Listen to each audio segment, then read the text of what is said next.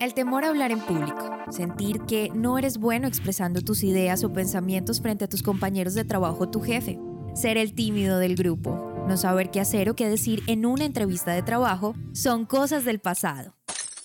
Es hora de tomar, tomar acción. Mejora tus habilidades comunicativas y sociales y prepárate para la vida. Agenda ya una asesoría gratuita en www.dianacheca.com dianacheca.com y trabajemos juntos en mejorar tu comunicación. Bienvenido y bienvenida a un nuevo episodio de Emprosa Podcast, un espacio donde aprendes a comunicarte mejor. Ahora, sin duda, hacerlo significa tener herramientas que te permitan relacionarte mejor en cualquier área de la vida por eso en este mes tratamos temas muy puntuales con respecto a la comunicación en la vida afectiva. Pero es importante recordarte, por supuesto, que los consejos que he dado puedes aplicarlos en cualquier área de tu vida. Para esta ocasión hablaré de ciertas habilidades que sin duda serán importantes que aprendas a desarrollar para mejorar tu comunicación en pareja. Recuerda que la comunicación es uno de los pilares básicos en los que se basa cualquier tipo de relación. Esta es la razón por la que se debe analizar qué tipo de barreras existen entre los dos. Y ahora no solamente se trata de evaluar o basta con analizar las barreras existentes, sino también los comportamientos adquiridos en cada situación que afrontan los dos como pareja. Porque indudablemente en esos momentos es cuando se ven actitudes sumisas o agresivas y esto a su vez provoca respuestas inadecuadas en el otro. Y está bien que pienses que todos conocemos los principios básicos para lograr una correcta comunicación afectiva, pero, siempre hay un pero, a menudo nos olvidamos de ellos. Así que, a continuación, las habilidades comunicativas que debes desarrollar con tu pareja. Número 1. Elogiar. Deben ser verbales y también materiales, ¿por qué no? Buscar gratificar a tu pareja con algo que le gusta realmente y no dar por hecho que le gusta lo que a todo el mundo o lo que a ti te gustaría que en ocasiones he escuchado mucho esto. Y volvemos al tema de suponer. Así que en este punto es importante que hagas de una manera honesta el acto de decirle cosas positivas o comprarle cosas a tu compañero o compañera sentimental y en general a cualquier persona.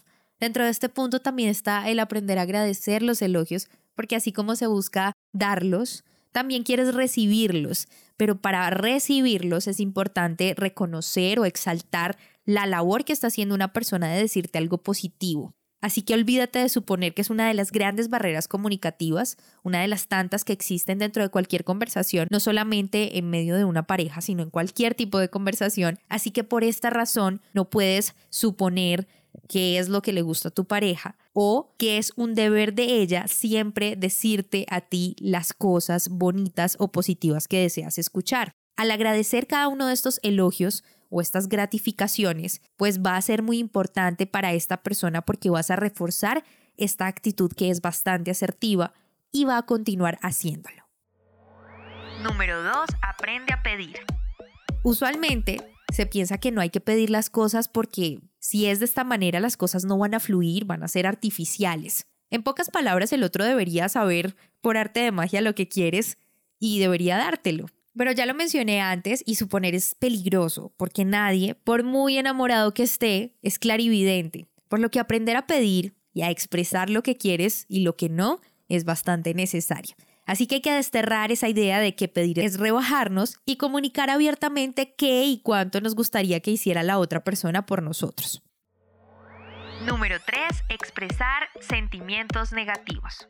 Ya habíamos hablado en un episodio anterior sobre cómo expresar tus sentimientos y es muy importante que analices todo lo que pasa por tu mente, por tu cuerpo cuando empiezas a sentir ciertas cosas que te hacen muchas veces callar pero como ya hablamos que se debe es justamente lo contrario, expresarlos, es necesario que una pareja se comunique también esos sentimientos. Es importante que no todo sea felicidad y positivismo. Es importante que tu pareja sepa cuando estás triste, cuando estás enojado, cuando tienes un malestar o una frustración, entre otras emociones que son consideradas negativas pero necesarias. Ahora, se busca es que lo hagas de manera asertiva, y para esto es muy importante que entiendas la manera en la que debes hacerlo y es olvidarte del tú y concentrarte en los mensajes del yo. He visto y me ha pasado muchísimo que en temas de peleas o discusiones siempre somos acusativos. Tú hiciste, tú no hiciste, tú, tú, tú y tú. Por eso la invitación es que se debe hablar de ese conflicto o de lo que está sucediendo de forma muy directa, sin sobreentendidos, expresándolo en el momento, que eso también es súper importante. Creo que es necesario que aprendamos a gestionar las emociones para decirlo justamente ahí, no que pasen tres días y retomar para volver a otro conflicto, porque con el paso del tiempo vamos a evitar que el otro realmente sepa de lo que estamos hablando. Retomando la idea que te decía, en donde la idea es expresar desde el yo mis emociones, mis pensamientos, mis ideas y no tratando de culpar al otro por cada cosa que haces va a ser mucho más fácil.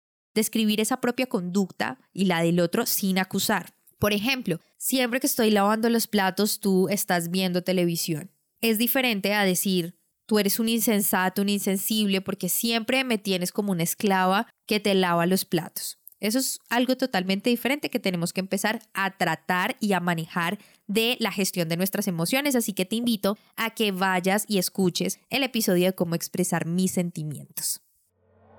Número 4. Empatizar.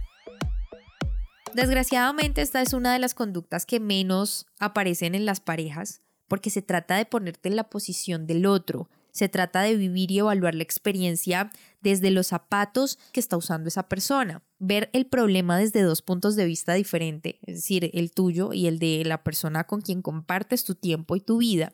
Es algo supremamente difícil, no imposible de lograr, pero sí se necesita mucha práctica. Y por eso es importantísimo que conozcas tus emociones y que también entiendas que el otro puede tener otro tipo de emociones frente a una misma situación. Si logramos hacer esto, esta inversión de roles con tu pareja, vas a poder darte cuenta cómo ve las cosas el otro, cómo las analiza, desde qué situación está viendo un mismo problema. Tal vez tú lo estás viendo desde un punto de vista con tristeza y él lo está viendo con rabia, con rencor. Entonces tienen que analizar siempre ese tipo de situaciones. Número 5. Enfrentarse al mal humor. Como ya lo he dicho, no todos son rosas en una pareja y esto es algo que se debe tener muy claro y en cuenta de que no siempre vas a tener ese amor feliz donde todo no son rosas, corazones y chocolates. Y con mucha frecuencia se nos olvida esto, que uno de los dos está cansado, malhumorado, irritado. Muchas veces ese mal humor o ese estrés de lo que pasó en el día lo descargará contigo, con ese otro miembro de la pareja y, y sin que tengamos nada que ver, bueno, eso pasa a menudo. Así que en este tipo de situaciones es importante que sepas que una persona asertiva, que es lo que se trata de ser en medio de cualquier situación de nuestra vida, ser asertivos en el momento de reaccionar, en el momento de hablar, pues podemos reaccionar de las siguientes dos maneras. Podemos ser asertivos repetidamente, es decir, que el miembro que no tiene ese mal humor o irritabilidad que está pasando el otro, responde mediante la repetición de una negativa para admitir la culpa o una parte del sufrimiento del compañero.